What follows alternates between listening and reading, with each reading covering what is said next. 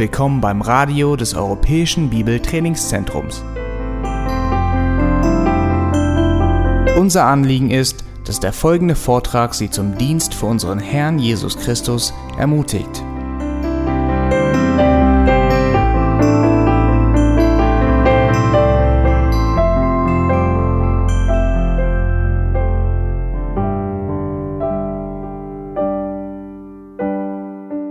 Letzten Sonntag fehlte uns die Zeit, wo ich eine Einführung gemacht habe in Römer 9 bis Kapitel 11, äh, diesen Abschnitt zu lesen.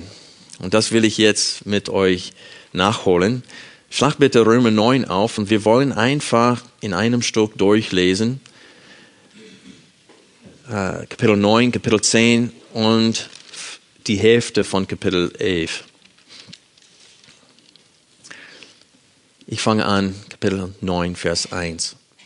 Ich sage die Wahrheit in Christus, ich lüge nicht, wobei mein Gewissen mir Zeugnis gibt im Heiligen Geist, dass ich große Traurigkeit habe und unaufhörlichen Schmerz in meinem Herzen, denn ich selbst, ich habe gewünscht, verflucht zu sein, von Christus weg für meine Brüder, meine Verwandten nach dem Fleisch, die Israeliten sind, deren die Sohnschaft ist, und die Herrlichkeit und die Bündnisse und die Gesetzgebung und der Gottesdienst und die Verheißungen, deren die Väter sind und aus denen dem Fleisch nach der Christus ist, der über allem ist, Gott, gepriesen in Ewigkeit.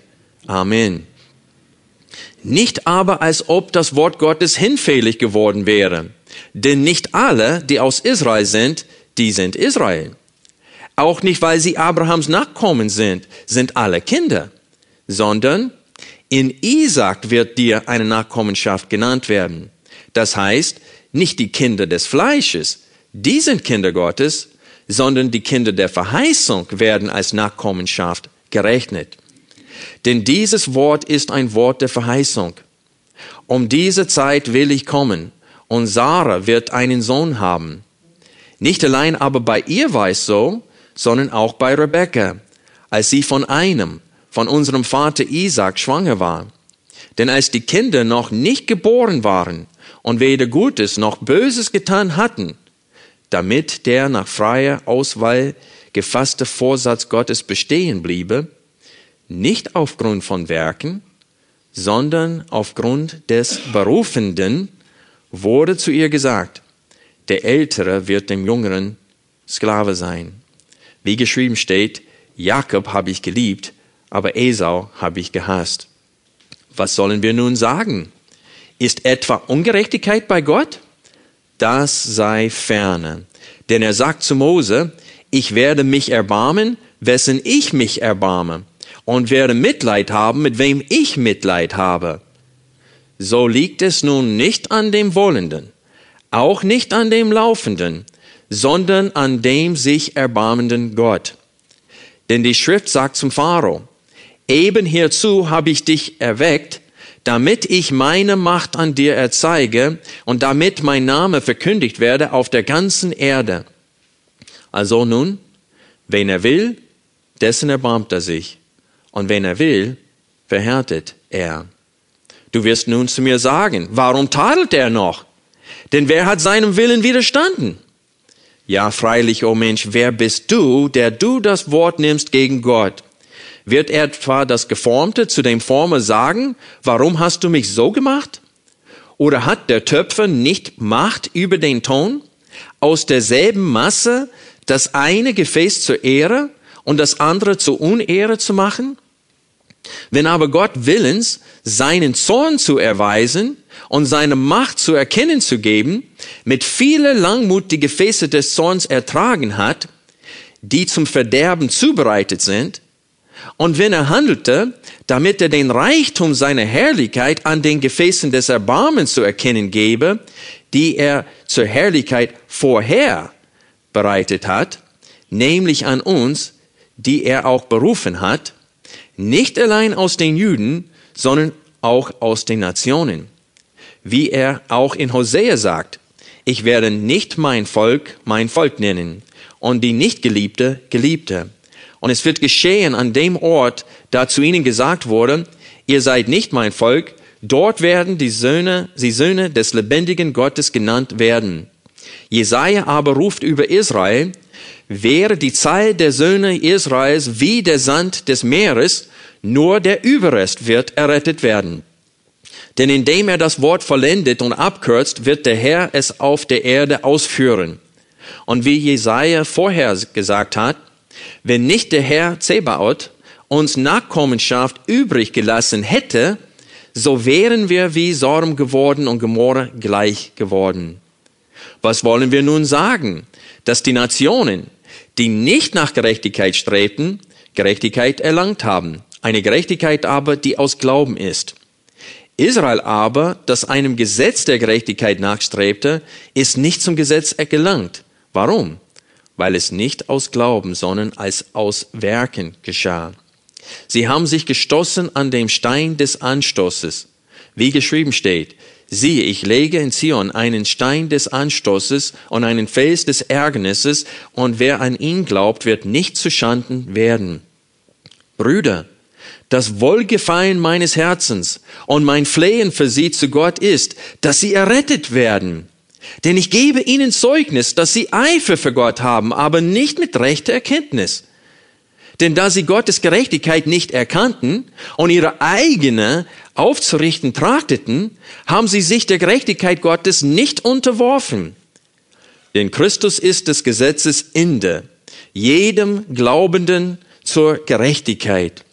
Denn Mose beschreibt die Gerechtigkeit, die aus dem Gesetz ist, nämlich der Mensch, der diese Dinge getan hat, wird durch sie leben. Die Gerechtigkeit aus Glauben aber sagt so, sprich nicht in deinem Herzen, wer wird in den Himmel hinaufsteigen, das ist Christus herabführen, oder wer wird in den Abgrund hinabsteigen, das ist Christus aus den Toten heraufführen, sondern was sagt sie? Das Wort ist dir nah, in deinem Mund und in deinem Herzen. Das ist das Wort des Glaubens, das wir predigen. Dass wenn du mit deinem Mund Jesus als Herrn bekennen und in deinem Herzen glauben wirst, dass Gott ihn aus den Toten auferweckt hat, du errettet werden wirst. Denn mit dem Herzen wird geglaubt zur Gerechtigkeit und mit dem Mund wird bekannt zum Heil. Denn die Schrift sagt, jeder, der an ihn glaubt, wird nicht zu Schanden werden. Denn es ist kein Unterschied zwischen Jude und Grieche, denn er ist Herr über alle und er ist reich für alle, die ihn anrufen. Denn jeder, der den Namen des Herrn anrufen wird, wird errettet werden. Wie sollen sie nun den anrufen, an den sie nicht geglaubt haben? Wie aber sollen sie an den glauben, von dem sie nicht gehört haben? Wie aber sollen sie hören ohne einen Prediger? Wie aber sollen sie predigen, wenn sie nicht gesandt sind? Wie geschrieben steht, wie lieblich sind die Füße derer, die Gutes verkündigen. Aber nicht alle haben dem Evangelium gehorcht. Denn Jesaja sagt, Herr, wer hat unsere Verkündigung geglaubt? Also ist der Glaube aus der Verkündigung, die Verkündigung aber durch das Wort Christi. Aber ich sage, haben Sie etwa nicht gehört? Ja, gewiss. Ihr Schall ist hinausgegangen zu der ganzen Erde und ihre Reden zu den, zu den Grenzen des Erdkreises. Aber ich sage, hat Israel es etwa nicht erkannt? Zuerst spricht Mose, ich will euch zur Eifersucht reizen über ein Nichtvolk, über eine unverständige Nation will ich euch erbitten.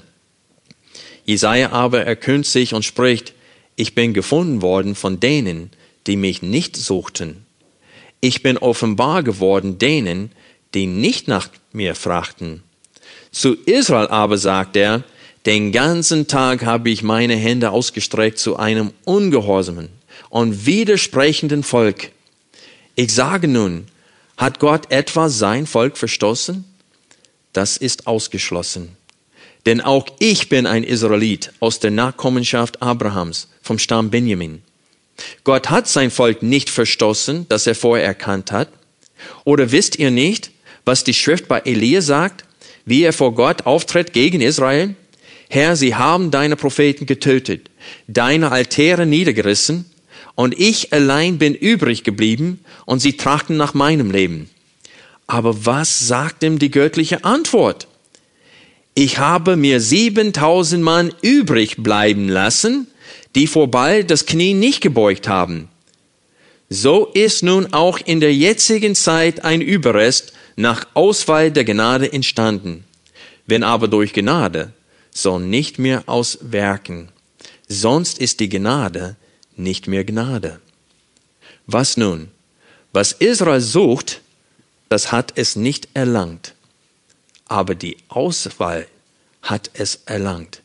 Die übrigen jedoch sind verstockt worden. Wie geschrieben steht, Gott hat ihnen einen Geist der Schlafsucht gegeben, Augen um nicht zu sehen und Ohren um nicht zu hören, bis auf den heutigen Tag. Und David sagt, es werde ihr Tisch ihnen zur Schlinge und zum Fallstrich und zum Anstoß und zur Vergeltung. Verfinstert seien ihre Augen, um nicht zu sehen, und ihren Rücken beuge alle Zeit. Vers 11. Ich sage nun, sind sie etwa gestrauchelt, damit sie fallen sollten? Das sei ferne. Sondern durch ihren Pfeil ist den Nationen das Heil geworden, um sie zur Eifersucht zu reizen. Wenn aber ihr Fall der Reichtum der Welt ist und ihr Verlust der Reichtum der Nationen, wie viel mehr ihre Vollzahl? Denn ich sage euch, den Nationen, insofern ich nun der äh, Nationenapostel bin, bringe ich meinen Dienst zu Ehren, ob ich auf irgendeine Weise sie, die mein Fleisch sind, zur Eifersucht reizen und einige aus ihnen erretten möge. Denn wenn ihre Verwerfung die Versöhnung der Welt ist, was wird die Annahme anders sein als Leben aus den Toten? Soweit der Text. Es geht weiter bis zum Schluss von Kapitel 11. Mit Vers 32 hat Paulus seine Verkündigung des Evangeliums beendet. Er fing in Kapitel 1, Vers 18 an mit seiner systematischen Präsentation des Evangeliums. Aber wir haben gesehen, dass das nicht nur eine systematische Präsentation des Evangeliums ist, sondern eine systematische Zerstörung des Stolzes der Judenchristen und dann hier in Kapitel 11 auch des Stolzes der Heidenchristen. Denn wir lesen in Vers, Kapitel 11, Vers 18, Paulus sagt zu den Heidenchristen in Rom, so rühme dich nicht gegen Israel, nämlich die Zweige. Und dann in Vers 20 am Ende, sei nicht hochmütig, sondern fürchte dich. Und dann nochmal in Vers 25, damit ihr nicht euch selbst für klug haltet. Und so wir sehen hier, dass Paulus Judenchristen und Heidenchristen demütigen will, damit sie, wie es, wie sie dazu aufgefordert werden in Römer Kapitel 15, Gott mit einem Mund loben und preisen, wie es auch im Alten Testament äh, geschrieben steht. Und das ist sein Ziel in diesem Brief, Juden und Heidenchristen zur Einheit zu führen.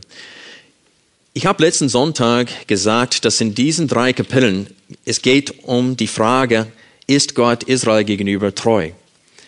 Gott hat einen Bund mit Abraham gemacht und in diesem Bund, äh, in 1. Äh, Mose Kapitel 12, die ersten drei Verse, hat Gott ihm versprochen, äh, seine Nachkommenschaft zu vermehren und diese Nachkommenschaft zu retten und dass er würde ihnen Gott sein und sie würden sein Volk sein und er würde sein Zelt bei ihnen äh, aufschlagen. Das heißt, er würde bei ihnen wohnen. Und in der Zeit, wo Paulus diesen Brief schrieb, sehen wir wirklich, oder hat, konnte er klar und deutlich das sehen, was Jesaja im Voraus gesagt hatte, nämlich, ich werde mich finden lassen von einem Volk, die mich nicht kennt, die mich auch nicht sucht, nämlich die Nationen. Und dann sagte, aber was Israel betrifft, sie werden auch verhärtet. Ihre harte Herzen werden auch verhärtet. Und den ganzen Tag habe ich meine Hände zu denen ausgestreckt, aber sie wollten nicht. Und so Paulus erlebte, was alle gläubige Juden zu der Zeit erlebt hatten, dass die, die aus der Synagogen rausgezogen sind, weil die Juden sie rausgejagt haben und Jesus als Messias abgelehnt hatten, sie fingen an, sich zu versammeln in Häusern und es hat nicht lange gedauert. Manchmal schon bei der Entstehung der Gemeinde waren schon mehr Heiden als Juden in der Versammlung. Und sie waren es nicht gewöhnt. Und dann gab es diese Probleme mit Essen oder Nicht-Essen von gewissem Fleisch, ob man den Sabbat hält oder nicht hält. Und Paulus schrieb diesen Brief, um das zu regeln. Aber wir sehen hier, dass es eine Überzahl von den Heiden. Paulus sieht, dass Gott in seiner Souveränität Menschen retten, die ihn gar nicht suchen. Und die Israeliten, die ihn aus falscher Art und Weise gesucht haben, durch das Gesetz und nicht durch Glauben, werden verstockt und verhärtet und nicht zum Glauben geführt. Und die Frage war, ist Gott seinen Verheißungen Israel gegenüber treu. Denn er rettet so viele aus den Nationen jetzt und so wenig aus den Juden. Und ich sage euch, diese Frage macht keinen Sinn, wenn das Heil von uns Menschen abhängig ist, wenn es nach freien Willen geht. Weil dann ist das nur das Ergebnis von der Entscheidung von Menschen. Dann Gott hat keine Schuld dran. Aber wenn es von Gott abhängig ist, dann hat man das Recht, das in Frage zu stellen. Was machst du denn da? Man hat nicht das Recht, aber ich will sagen, daher kommt diese Frage. Dass man sagt, was machst du denn da? Gerade weil sie wissen, dass die Rettung von Gott abhängig ist und dass er entscheidet, wen er will, erbarmt er sich. Genau weil sie das verstehen, stellen sie die Frage als Juden, was geht sich hier vor? So wenig von uns Juden werden gerettet und so viel von den Nationen. Was spielt sich hier ab? Hat Gott jetzt ein, ein Plan B eingeschaltet? Ist das, was er Israel verheißen hat im Alten Testament, jetzt auf ein Abgleis, äh, wie heißt das auf Deutsch? Abstellgleis gestellt. Äh, ist das wirklich Plan A vor, vorbei und jetzt Plan B? Was ist hier los? Und Paulus sagt, Gott macht nichts Neues in der jetzigen Zeit. Es gab immer nur einen Überrest, was errettet wurde im Alten Testament und das nach Auswahl der Gnade. Und dann sagt in Kapitel 11, auch in der jetzigen Zeit gibt es einen Überrest nach Auswahl der Gnade. Ich bin selbst ein Beispiel davon, sagt Paulus. Und dann sagt in Kapitel 11 zu den Heiden, zu uns aus den Nationen, sagt er, und in der Zukunft wird die Vollzahl der Juden gerettet. Und Paulus spricht hier von Vollzahl der Juden und von einer Vollzahl der Nationen. Und diese Vollzahl wurde vor Grundlegung der Welt von Gott selbst festgelegt. Und das nicht aufgrund von etwas Gutes, das er vorher in uns gesehen hatte. Und das werden wir hier in unserem Text für heute sehen. Wir wollen es versuchen, die ersten zwölf Verse von Kapitel 9 zu betrachten heute. Ich möchte euch sagen, dass es äußerst, äußerst schwierig, diesen Text auszulegen und ich sage euch warum. Weil der Gedankeneinheit drei Kapitel lang ist. Und wir versuchen Stück für Stück sein, seine Beweisführung zu betrachten. Und dabei kann man vergessen, worum geht es überhaupt hier in diesem Abschnitt. Wir müssen diese Frage in Kapitel 11, Vers 1 immer im Kopf bewahren, nämlich, hat Gott etwa sein Volk verstoßen? Das sei ferne. Vers 11, ich sage nun, sind sie etwas gestrauchelt, damit sie fallen sollten? Das sei ferne. Und so ist es wichtig für uns zu verstehen, dass Paulus will in diesem Abschnitt Gott verteidigen von dem Vorwurf, dass er seine Verheißungen äh, gegenüber von Abraham, Isaac und Jakob und gegenüber dem Volk Israel allgemein, dass er auch nur eine von diesen Verheißungen zum Boden fallen lässt. Wir lesen die ersten fünf Verse von Kapitel 9 noch einmal. Ich sage die Wahrheit in Christus, ich lüge nicht, wobei mein Gewissen mir Zeugnis gibt im Heiligen Geist, dass ich große Traurigkeit habe und unaufhörlichen Schmerz in meinem Herzen. Denn ich selbst, ich habe gewünscht, verflucht zu sein, von Christus weg, für meine Brüder, meine Verwandten nach dem Fleisch, die Israeliten sind, deren die Sohnschaft ist, und die Herrlichkeit und die Bündnisse und die Gesetzgebung und der Gottesdienst und die Verheißungen, deren die Väter sind und aus denen dem Fleisch nach der Christus ist, der über allem ist, Gott gepriesen in Ewigkeit. Amen. In diesem Abschnitt gibt es einen Hauptpunkt. Sicherlich würde ich jetzt gerne betonen in Vers 5, dass es klar und deutlich gesagt wird, dass Jesus Gott ist. Und das ist eine gute Bibelstelle, die man verwenden kann, wenn man äh, Menschen zum Glauben führen möchte, die äh, vom Gegenteil überzeugt sind. Aber das ist nicht der Schwerpunkt hier. Sein Schwerpunkt in diesem Text ist sein Schmerzen Israel gegenüber diese Israeliten, wo Paulus überall verkündigt hatte. Und wenn man die Apostelgeschichte liest, sieht man diese Begegnungen zwischen Paulus und Juden. Und sie lehnen die Botschaft ab. Und überall, wo Paulus gepredigt hatte, haben die, die die Schriften kannten, die sind groß geworden mit dem Alten Testament. Sie kennen große Abschnitte auswendig und sehen Jesus nicht als Messias. Sie lehnen ihn ab. Und wenn Paulus das Evangelium verkündigt hatte und sie es abgelehnt hatte, das hat ihm so geschmerzt. Warum? Weil er sich selbst sehen konnte. Als Petrus, Entschuldigung, als äh, Stephanus gepredigt hatte, steht, dass sein Gesicht leuchtete sogar. Er war voller Heiliger Geist. Und er hat in der Kraft des Heiligen Geistes gezeigt anhand der Schriften, dass der Messias leiden müsste. Und er hat es bewiesen. Und Paulus hat es nicht akzeptiert. Er hat es abgelehnt und hat sogar teilgenommen an dem Tod von Stephanus, wo er gesteinigt wurde. Er war Zeuge dieser, äh, äh, dieser Mord, Hinrichtung. Und dann ging er nach Damaskus, um Christen auch dort zu verfolgen in seinem Eifer. Und unterwegs dorthin ist das ihm passiert, was auch mit allen von uns, die wiedergeboren sind, passiert ist. Gott hat ihm begegnet. Unverdienterweise erschien ihn Jesus Christus selbst und sagt, Saulus, Saulus, warum verfolgst du mich? Und Paulus spricht von dieser Gnade in Römer 9 bis 11. Und wenn er sagt, ich bin auch eine von diesen, die nach Auswahl der Gnade zum Überrest gehören, nicht weil ich es verdient hatte, sondern weil Gott mich vor Grundlegung der Welt dazu vorher bestimmt hat. Und so Paulus, diese Schmerzen in seinem Herzen kommt davon, dass die, die das Wort ablehnen, das sind seine Brüder, das sind seine, äh, seine Verwandten, das sind seine Freunde. Damals haben sie zusammen gegen die Christen gekämpft. Und jetzt ist er ein Verräter in ihren Augen. Und sie hassen ihn. Die versuchen ihn umzubringen. Und Paulus wollte immer wieder mit denen reden, versuchen das ihnen klar zu machen. Und jedes Mal haben sie es abgelehnt. Einige sind zum Glauben gekommen, andere haben es abgelehnt. Lass uns Apostelgeschichte aufschlagen. Kapitel 13.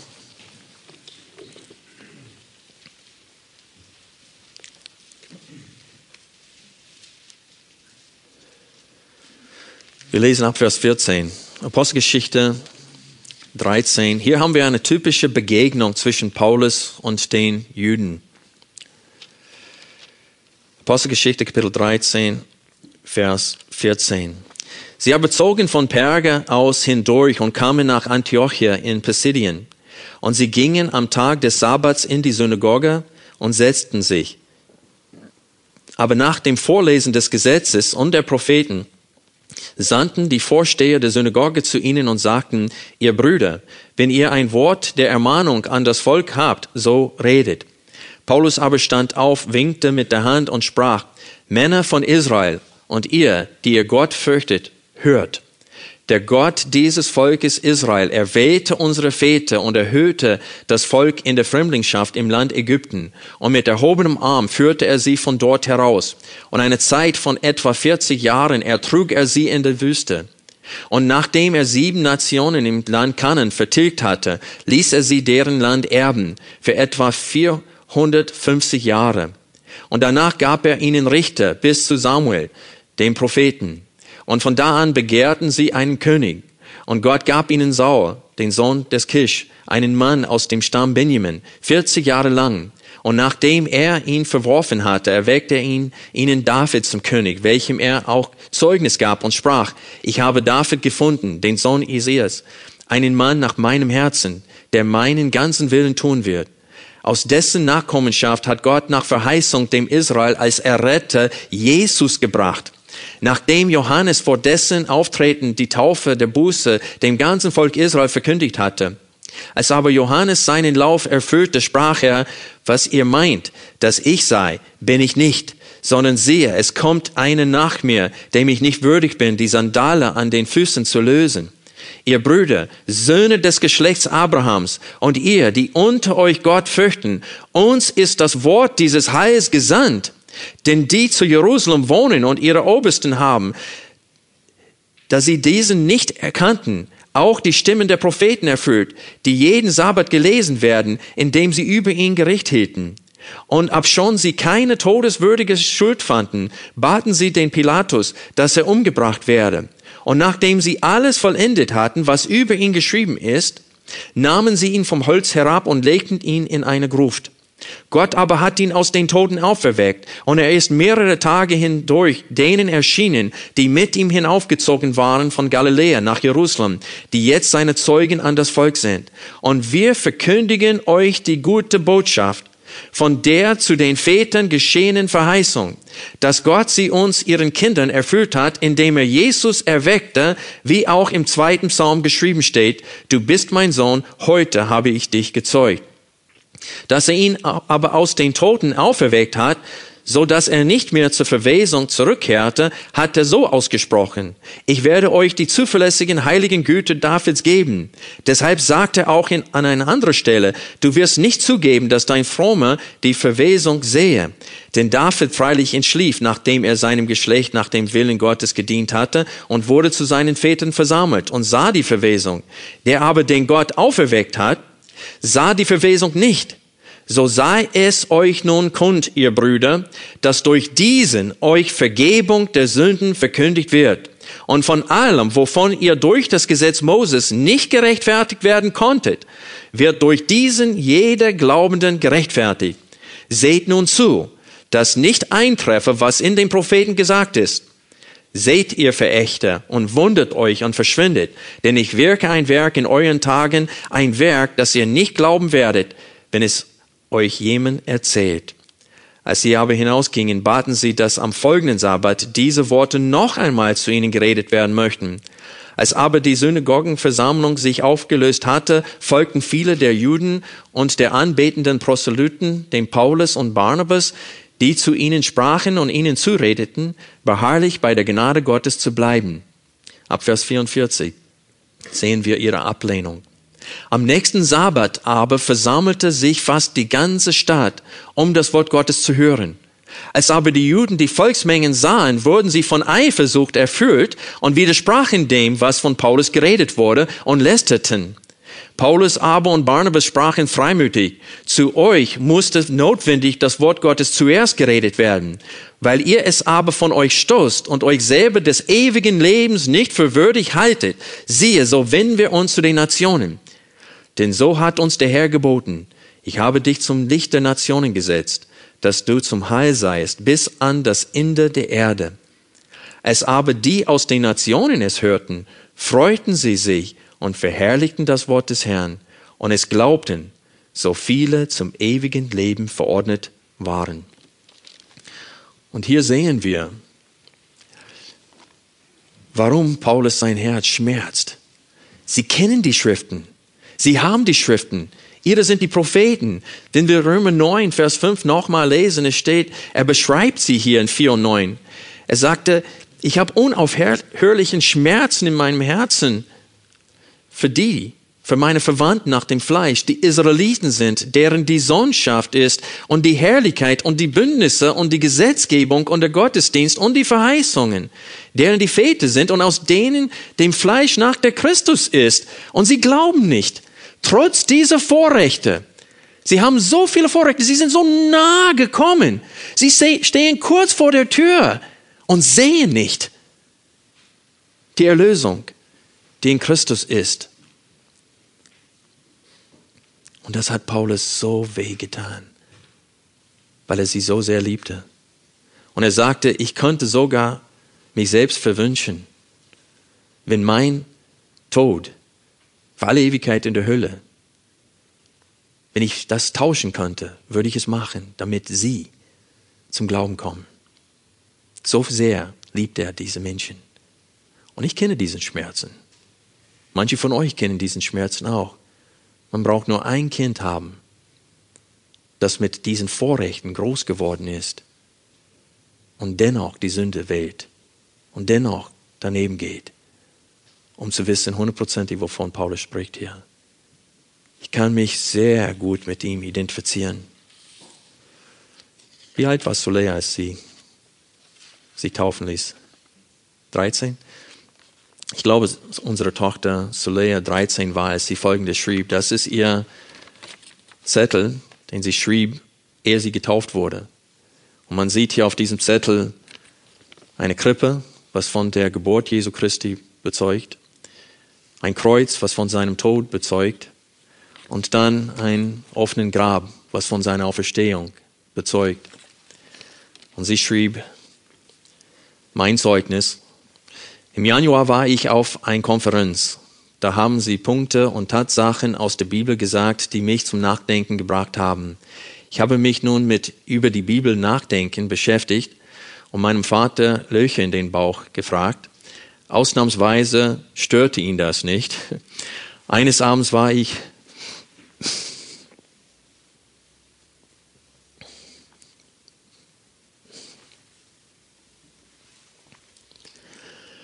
Eines Abends war ich mir dann ganz sicher, dass ich an den Herrn Jesus Christus glaubte und dass ich wollte, dass er in mein Herz kommt.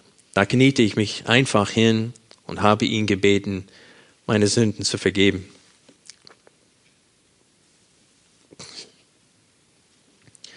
Und in mein Herz zu kommen. Das hat er dann auch getan. Darum lasse ich mich taufen als Zeichen dafür, dass ich wiedergeboren bin und an Jesus glaube.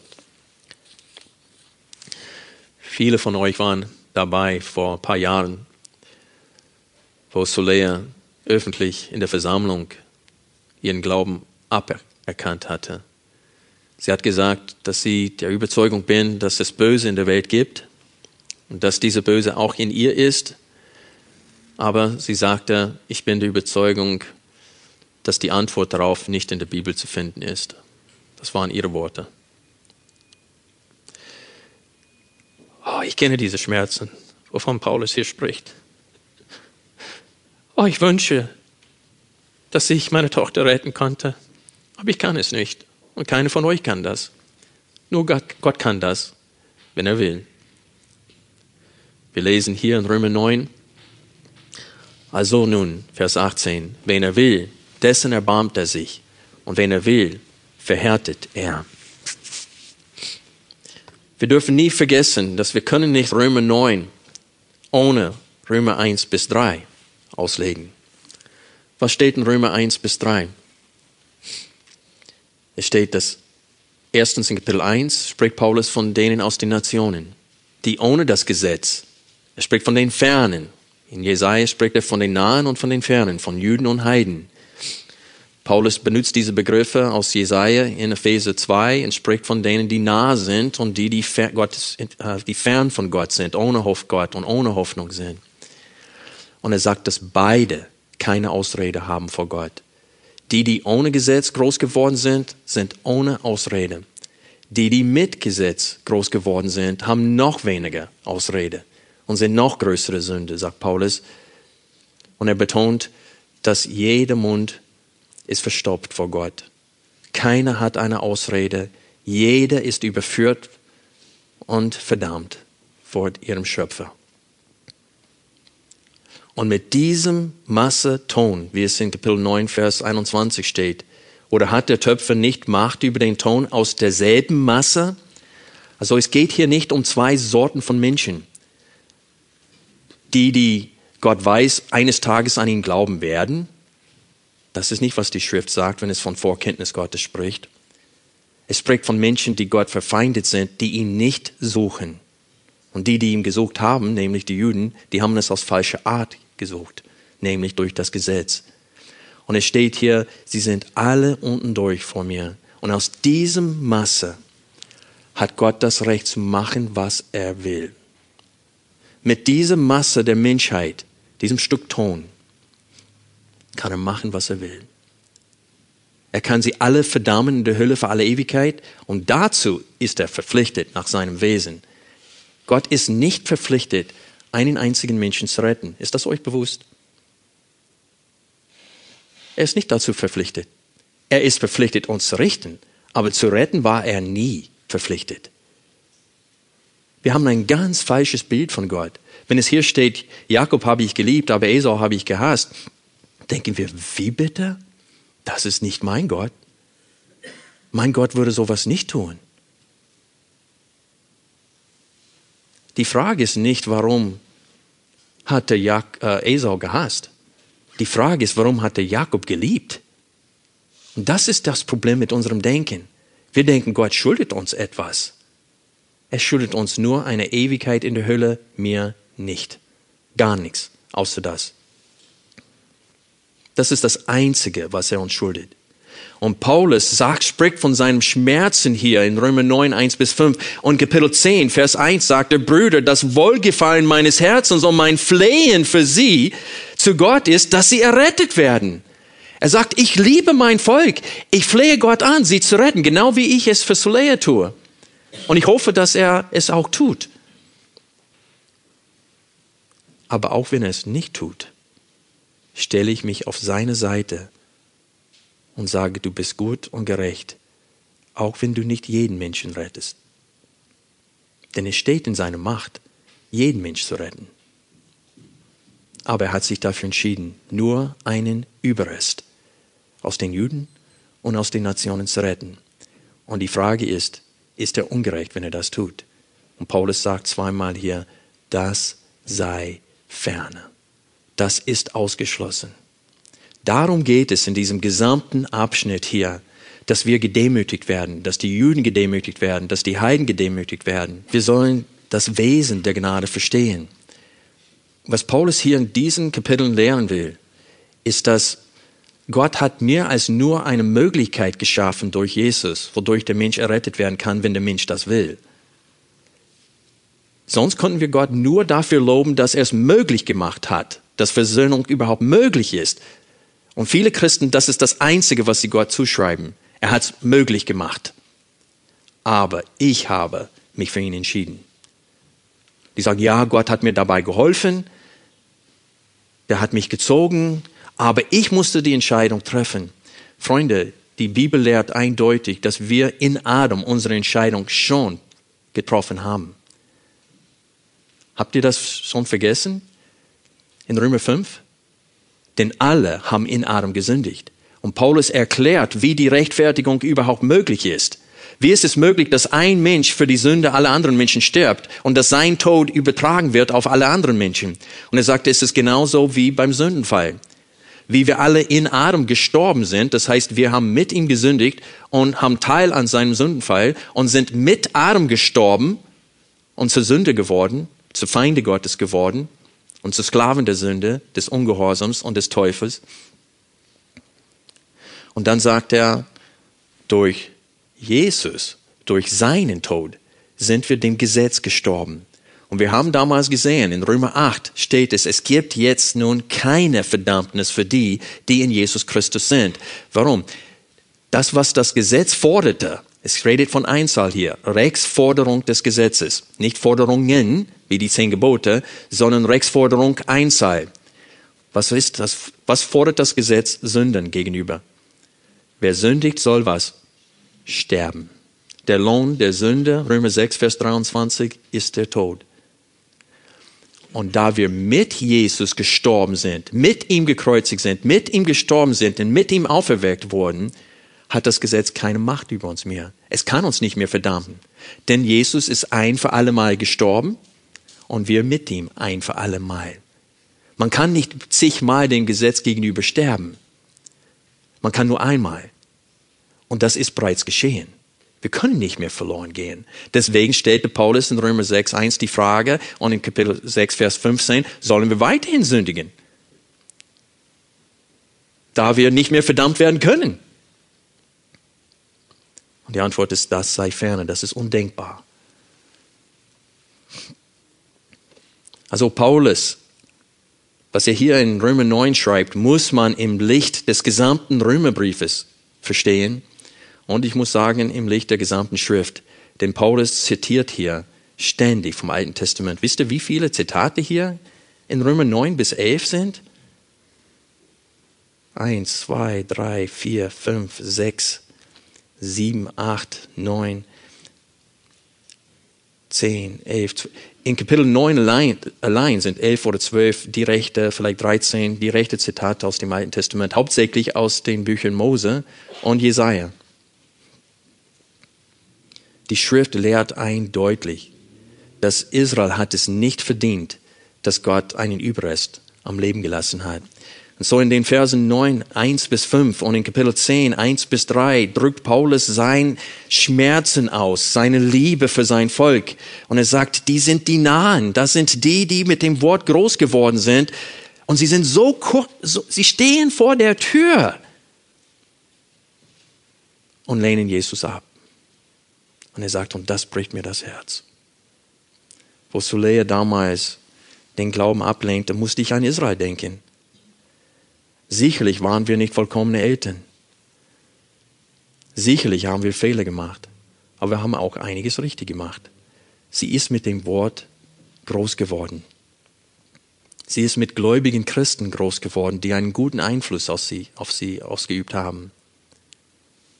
Und dennoch wollte sie den Beginn des Fleisches befriedigen. Paulus sagt, obwohl ich Israel so sehr liebe, dennoch stelle ich mich auf der Seite Gottes. Und das ist das, was er tut, ab Vers 6. In 9, Vers 6, durch den Rest des Gedankeneinheits, teilt Paulus uns mit, wie wir über das Richten und Retten Gottes bezüglich seines Volkes Israels denken sollen. Paulus teilt uns mit, dass Gott das Recht hat, so mit Israel zu verfahren, wie er es für richtig hält. Paulus will den Judenchristen deutlich machen, dass Gott allein seinen Verheißungen Israel gegenüber treu ist, wenn nicht jeder Jude, weil nicht jeder Jude ist ein Kind der Verheißung. Und das ist, wo er ansetzt hier. Wir lesen ab Vers 6 noch weiter. Nicht aber, als ob das Wort Gottes hinfällig geworden wäre. Und hiermit meint er in dem, was er Israel versprochen hat. Denn nicht alle, die aus Israel sind, die sind Israel. Auch nicht, weil sie Abrahams Nachkommen sind, sind alle Kinder. Na, was will er damit sagen? Überlegt es euch. Er will sagen, dass nicht alle physische Nachkommen, biologische Kinder Abrahams Isaaks und Jakobs sind Kinder der Verheißung. Und dann wird er das illustrieren. Und welche zwei Illustrationen bringt er aus dem Alten Testament, um diese, diese theologische Wahrheit, diese Behauptung, die er gerade gemacht hat, will er mit der Schrift untermauern. Welche zwei Beispiele nimmt er aus dem Alten Testament? Okay, einmal Ismael und Isaac und dann Isau und Jakob.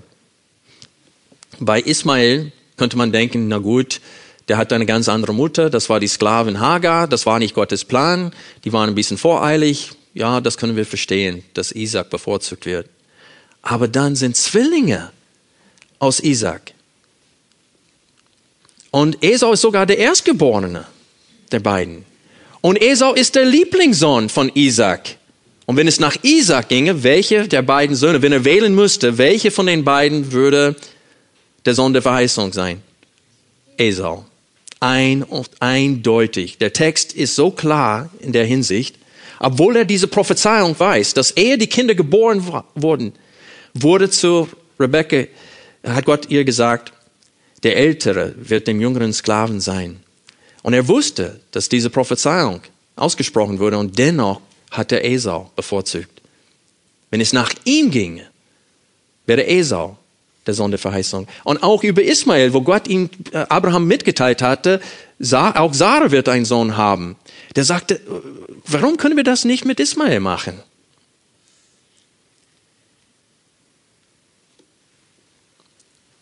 Es geht nicht nach dem Wollen eines Menschen, sondern nach dem Wollen Gottes. Und die Wahrheit, die wir hier in den Versen 6 bis 12 sehen, das musst ihr verdauen denn es liegt quer im Magen bei den meisten Christen. Aber es ist die Wahrheit bezüglich der Gnade Gottes. Und es wird uns richtig demütigen, wenn wir es begreifen. Ich lese den Abschnitt einfach durch. Nicht aber, als ob das Wort Gottes hinfällig geworden wäre, denn nicht alle, die aus Israel sind, die sind Israel. Auch nicht, weil sie Abrahams Nachkommen sind, sind alle Kinder, sondern in Isaac wird dir eine Nachkommenschaft genannt werden. Das heißt, nicht die Kinder des Fleisches, die sind Kinder Gottes, sondern die Kinder der Verheißung werden als Nachkommenschaft gerechnet. Denn dieses Wort ist ein Wort der Verheißung. Um diese Zeit will ich kommen und Sarah wird einen Sohn haben. Nicht allein aber bei ihr war es so, sondern auch bei Rebekka, als sie von einem, von unserem Vater Isaac schwanger war. Denn als die Kinder noch nicht geboren waren und weder Gutes noch Böses getan hatten, wurde zu ihr gesagt, der Ältere wird dem Jüngeren dienen oder dem Jüngeren Sklaven sein. Ich habe etwas übersprungen da. In der Elberfelder sind da zwei Striche da, das heißt in Klammern äh, wird das eingefügt. Paulus sagt, warum, durch diesen Einschub, warum es zu ihr gesagt wurde, ehe sie etwas Gutes oder Böses getan hatten, dass der Ältere wird dem Jüngeren dienen. Und was ist der Grund, warum Gott Jakob über Esau bevorzugte? Es steht hier, damit wir etwas lernen. Diese Geschichte ist in der Schrift aufgeschrieben worden, damit wir etwas über Gottes Vorsatz verstehen, was er sich vorgenommen hat, damit wir etwas über seine Rettung und seinen Umgang mit uns Menschen begreifen. Vers 11, denn als die Kinder noch nicht geboren waren und weder Gutes noch Böses getan hatten, damit der nach freier Auswahl gefasste Vorsatz Gottes bestehen bliebe, nicht aufgrund von Werken, sondern aufgrund des Berufenden, wurde zu ihr gesagt, der Ältere wird dem jüngeren Sklaven sein.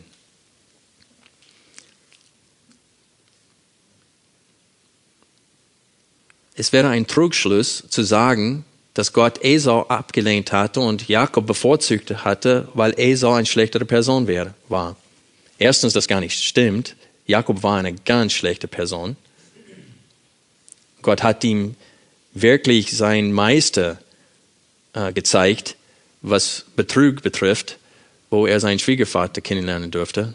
Ist wach geworden und da lag Lea anstatt Rebecca. Entschuldigung, äh, Rahab, ja, danke. Also ist es wichtig für uns zu verstehen, dass diese Entscheidung hat nichts mit dem Lauf des Lebens von diesen beiden Menschen zu tun. Es hat gar nichts mit den Entscheidungen, die sie treffen würden, mit dem Wandel, dass Esau zwei Frauen hatte und die keine Israeliten waren. Es hat nichts damit zu tun. Das ist, was dieser Text sagt. Das ist ganz klar die Aussage dieses Textes. Diese Entscheidung, die Gott getroffen hat, hat nichts mit dem Verhalten diesen beiden Kindern zu tun. Es hat nichts mit seinem Vorkenntnis von wie sie leben werden zu tun. Es hat nur mit eins zu tun mit einer Entscheidung, die er selbst getroffen hat. Ich sage euch, es gibt etwas, was ich nicht verstehe. Erstaunt, oder? Nein. Bezüglich der Auserwählung und Vorherbestimmung gibt es etwas, was ich nicht verstehe. Ich weiß nicht, welche Kriterien Gott benutzt hat, um seine Entscheidung zu treffen. Ich weiß, ich weiß, was er nicht benutzt hatte, und das war unser Wandel. Weil das steht hier. Es hat nichts mit unserem Wandel zu tun. Und Nebukadnezar war ein ganz böser Mensch. Der König Manasse war so böse, er hat seine eigenen Kinder durchs Feuer gehen lassen, geopfert, und dennoch hat Gott ihn errettet. Der gehört zu den Auserwählten. Also es hat gar nichts, ich weiß, womit es nichts zu tun hat. Und das ist mit etwas Gutes in uns, hat es nichts zu tun. Es hat mit seinem Ehre zu tun. Die, die Antwort, die wir bekommen in der Schrift, ist eigentlich in Kapitel 11 diesbezüglich. Das ist in Vers 32, wo es steht, denn Gott hat alle zusammen, das heißt Juden und Heiden, in den Ungehorsam eingeschlossen, damit er sich alle erbarmt, das heißt Juden und Heiden, und damit ist gemeint nur ein Überrest unter denen. Und dann lobt Paulus hier und dankt ihn, dass er das alles zu seiner eigenen Ehre gewirkt hat. Gott wirkt damit er gelobt und gepriesen wird und damit wir als Menschen kein, keine Basis für Rühmen haben. Es steht in Epheser 2, und das nicht aus euch, Gottes Gabe ist es, nicht auswerken, damit keiner sich was rühme. Und so, wenn wir hier diese zwei Beispiele lesen aus dem Alten Testament, es steht, dass diese uns gegeben sind. Isaac über Esau, Entschuldigung, über Ismael. Jakob über Esau. Alle vier physische Nachkommen von Abraham. Aber nur zwei sind nicht nur Kinder Abrahams, sondern Kinder Gottes. Achte bitte drauf in Vers 8. Das heißt, nicht die Kinder des Fleisches, die sind Kinder Gottes, sondern die Kinder der Verheißung werden als Nachkommenschaft gerechnet. Es geht um die Rettung hier in diesem Text. Viele versuchen, der Aussagen hier auszuweichen, indem sie sagen, ja, im Alten Testament ging es darum, wer würde Erbe der ganzen Tiere und Habe von Abraham und von Isaac sein. Hier in diesem Zusammenhang geht es nicht um, wer wird die Tiere erben, die ganze Kamele und Schafen und so weiter. Hier geht es um, wer ist ein Kind Gottes.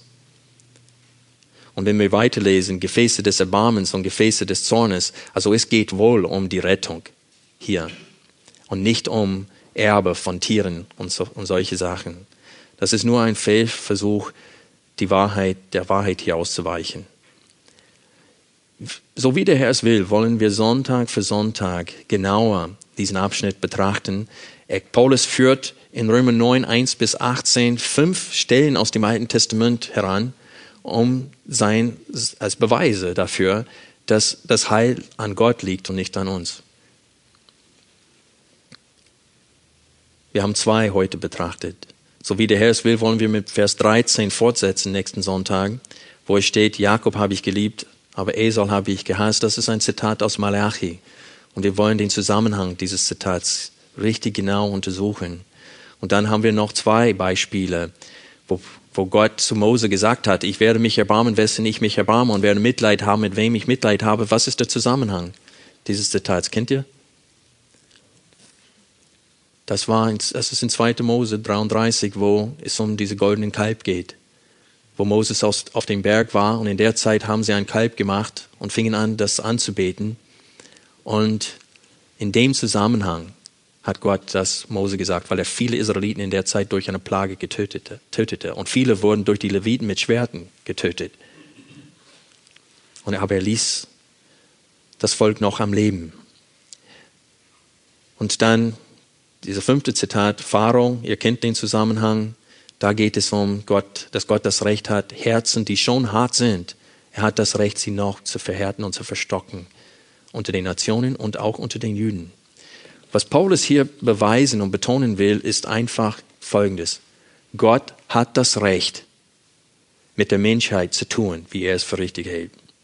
Und kein Mensch wird Gott je suchen, kein Mensch, Gott, den ganzen Tag hat Gott seine Hände Israel ausgestreckt gehalten, aber sie wollten nicht.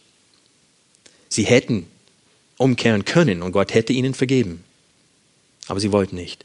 Und Gott hat sich dafür entschieden, einen Überrest zu retten. Und es steht hier mehrfach nach Auswahl der Gnade. Es gibt nur eine einzige Sache, die ich noch sagen möchte, bevor wir Schluss machen heute. Und das ist, achte bitte auf die Gegenüberstellung in Römer 9, 11. Gottes Vorsatz steht gegenüber von nicht aufgrund von Werken, sondern aufgrund des Berufenden. Vorsatz und Berufung waren auch in Kapitel 8. Die gehören zusammen. Ähm, es ist ein Teil des Vorsatzes Gottes. Da sind sechsmal, wo Paulus das Wort Vorsatz verwendet in der Schrift. Fünf von denen haben mit Vorherbestimmung und Auserwählung zu tun. Epheser 1, Vers 11, Epheser 3, Vers 11, äh, erst, 2. Timotheus 1, glaube ich, Vers 8 oder 9 und dann hier Römer 8 und Römer 9 wird das Wort Vorsatz verwendet. Und es steht gegenüber von Werken.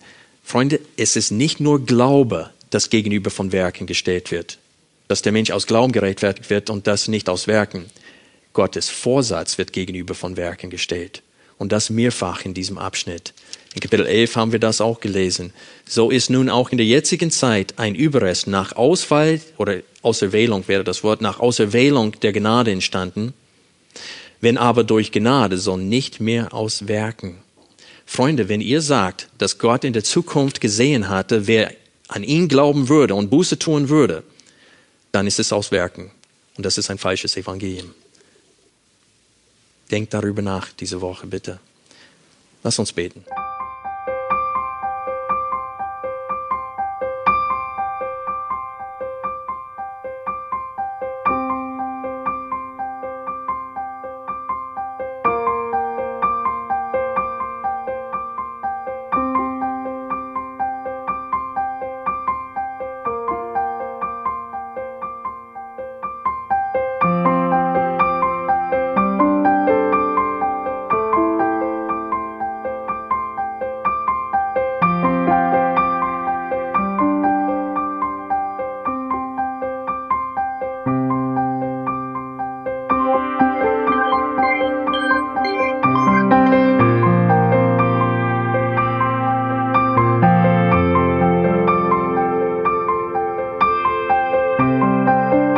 Alle Vorträge unseres Programms, Bücher, DVDs und vieles mehr können Sie bei uns unter www.ebtc-media.org erhalten.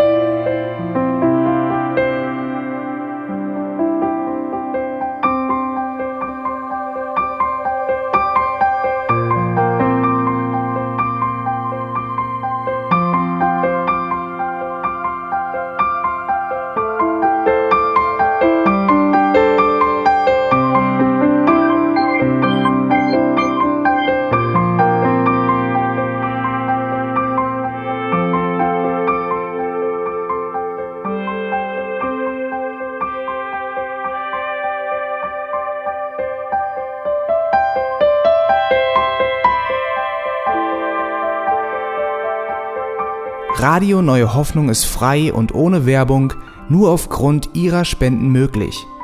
Wenn Sie weitere Informationen dazu finden möchten, wie Sie Radio Neue Hoffnung unterstützen können, besuchen Sie die Webseite www.rnh.de.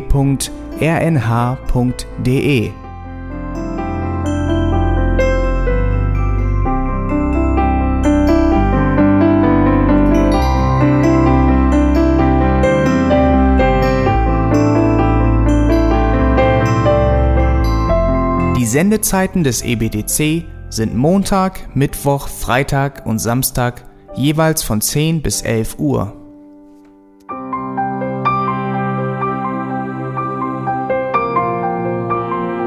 Sie finden uns im Internet unter www.auslegungspredigt.org. Eine E-Mail können Sie uns senden an radio@auslegungspredigt.org. Telefonisch erreichen Sie uns unter 0049 30 60 988 610. Unsere Postanschrift ist EBTC Havelländer Ring 40 in 12629 Berlin, Deutschland.